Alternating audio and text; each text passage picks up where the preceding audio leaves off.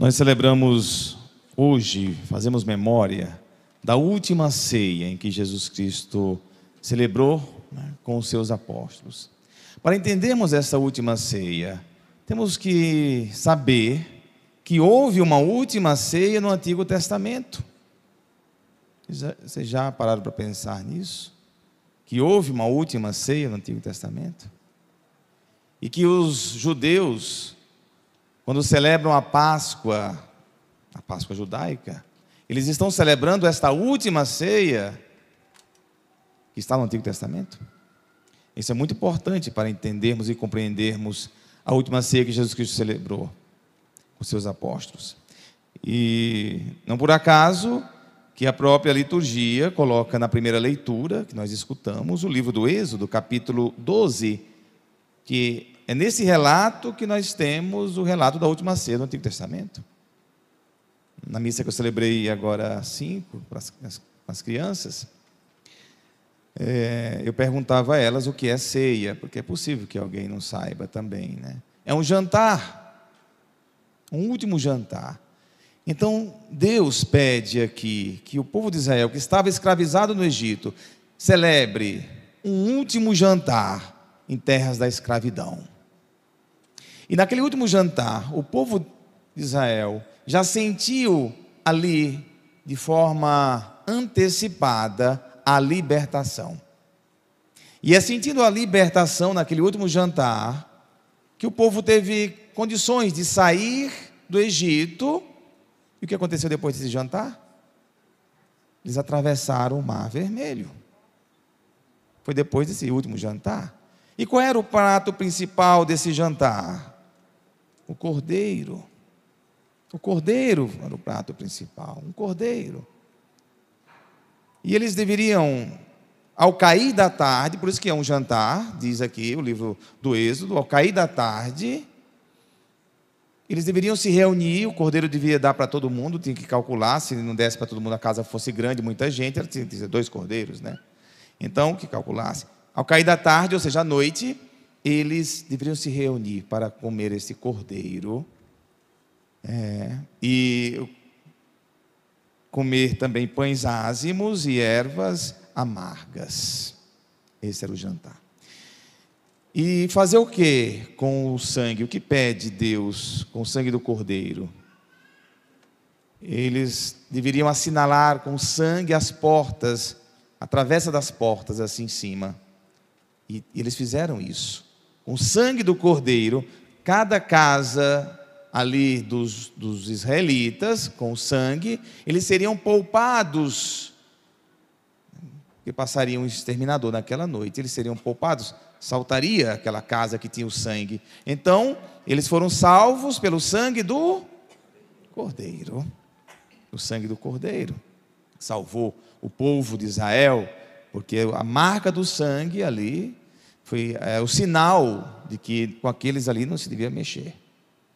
E depois eles atravessaram o mar, o mar Vermelho em busca da terra prometida. Exatamente, a terra prometida.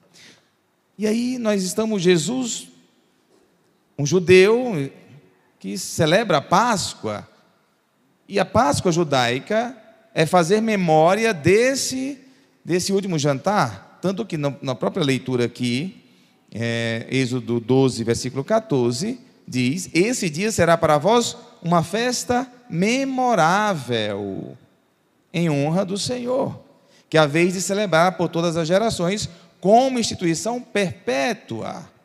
Até hoje, os judeus celebram essa festa. E quando os judeus estão celebrando a Pesach, que é a Páscoa judaica, eles estão celebrando esse dia da libertação. Por que, que eles celebram esse dia da libertação? Primeiro, para eles mesmos, hoje, de uma forma litúrgica, participar daquele dia, fazer memória daquele dia, de forma litúrgica, da, da libertação, e depois para o povo nunca mais ser aprisionado, ser um povo sempre livre, Cada vez que eles celebram a Páscoa, eles, eles estão celebrando a libertação. Eles estão atualizando a libertação na vida deles. Olha as semelhanças aí. E aí Jesus Cristo celebra essa festa da Páscoa, celebra essa libertação. E Jesus plenifica tudo. Plenifica. Jesus reúne os apóstolos, são doze apóstolos, representando as doze tribos de Israel. E com um detalhe interessante: eles representam tanto as doze tribos de Israel, como a humanidade inteira. Jesus traz, então, com os doze apóstolos, toda a tradição judaica para aquele último jantar, aquela última ceia, e também traz toda a humanidade representada por aqueles, por aqueles apóstolos. Toda a humanidade está ali. E quem é o cordeiro? O próprio Cristo. O cordeiro do, da última ceia judaica era o cordeiro animal. Agora, o cordeiro é o próprio Cristo. Que ele se dá, ele se entrega, e ele diz: tomando o pão, tomai e comei, isto é, o meu corpo. Tomando o cálice com vinho, diz: tomai e bebei, este é o meu sangue. Ele é o cordeiro daquele jantar, que se oferece né, e faz com que os apóstolos, a humanidade, sinta a libertação de forma antecipada da escravidão do pecado, das trevas. Enquanto no Egito havia escravidão do povo do Egito, que escravizava o povo, agora estamos diante da escravidão do pecado, das forças das trevas. E depois daquela, daquele último jantar, Jesus atravessa o Calvário como, o, como os israelitas atravessam o Mar Vermelho, atravessa o Calvário, né, para nos introduzir todos na terra prometida, a vida eterna, a vida eterna. Né? Então, vocês percebam que é, Jesus celebra a Páscoa judaica, e a plenifica e dá esse novo sentido. Por isso que até hoje nós não sacrificamos mais cordeiro. Sacrificamos mais, porque Jesus é o cordeiro por excelência, é o cordeiro de Deus que tira o pecado do mundo. Essa expressão, cordeiro de Deus que tira o pecado do mundo, é, diz muito para quem compreende tanto a última ceia lá no Egito, como a última ceia é, em Jerusalém. Quando nós celebramos a última ceia, quando nós é, celebramos hoje a Páscoa, nós também estamos, uma vez mais, fazendo memória, o próprio Cristo diz: fazer isso em memória de mim, como Deus diz lá na leitura do livro do Êxodo. Será para vós um memorial, usa a mesma palavra, memória. A mesma palavra, fazer memória. Ou seja, nós celebramos assim como os judeus, nós celebramos nesta, nesta intenção que nós quando celebramos a Páscoa, celebramos a missa, nós estamos todos aqui nesta mesa da última ceia com Jesus. De forma litúrgica, nós estamos colocando nossos pés da fé, diz Papa João Paulo II, os pés da fé, né, naquela última ceia, e nós estamos também experimentando esta libertação, que nós nunca sejamos escravizados novamente pelo pecado e estamos então vivendo é, dentro desta celebração a redenção. A redenção. Por isso que é tão importante estarmos na missa, por isso que a igreja insiste que a missa dominical é missa de preceito, porque nós precisamos, uma vez mais, celebrar a Páscoa, celebrar a ceia, celebrar a Santa Missa, para sermos uma vez mais assinalados com o sangue do Cordeiro, para sermos poupados das, das investidas das trevas. Assim como no sangue, o sangue marcou aquelas portas dos israelitas, nós também somos marcados em cada celebração com o sangue do Cordeiro, somos poupados. E podemos dizer muito mais da, da grandeza que é participar da Santa, da, da Santa Ceia, da, da missa, da, da celebração.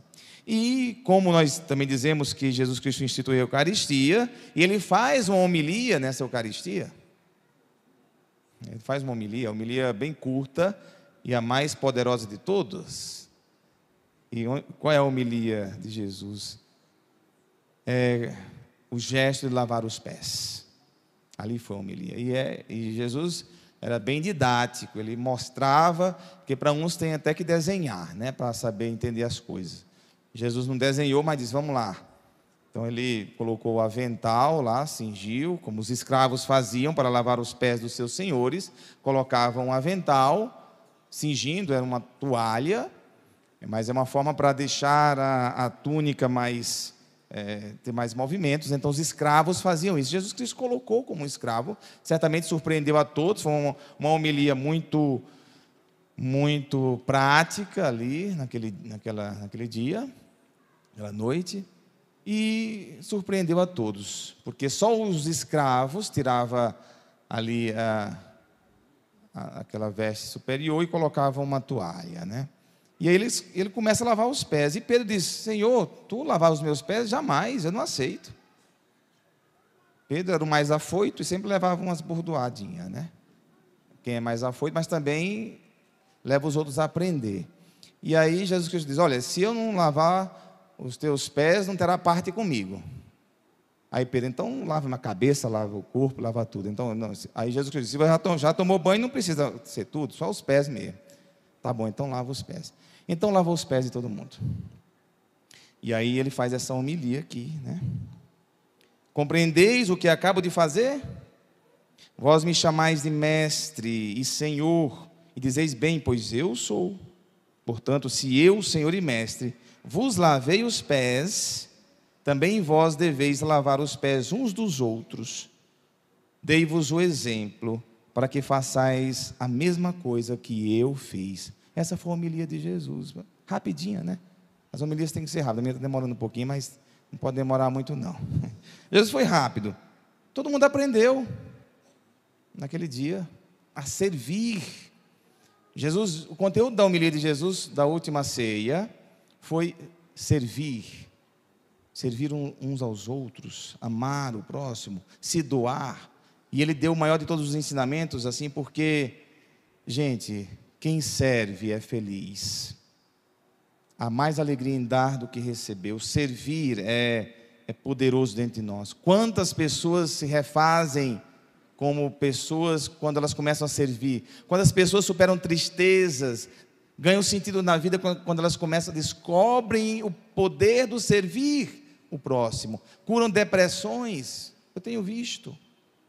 Vão ser voluntárias, vão fazer o bem, Vamos fazer com amor aquilo que faz servir, porque nós nascemos para servir. Ah, dentro de nós isso. E aí as pessoas preguiçosas, as pessoas que só querem ser servidas, as pessoas que não têm interesse de servir o próximo, essas pessoas vão cair na tristeza. A tristeza. O serviço é fundamental. Aqui nos nossos projetos sociais, faz parte da nossa pedagogia, dar a chance aos pobres de também eles poder servir, de também eles poder dar alguma coisa, não só receber. É humilhante só receber.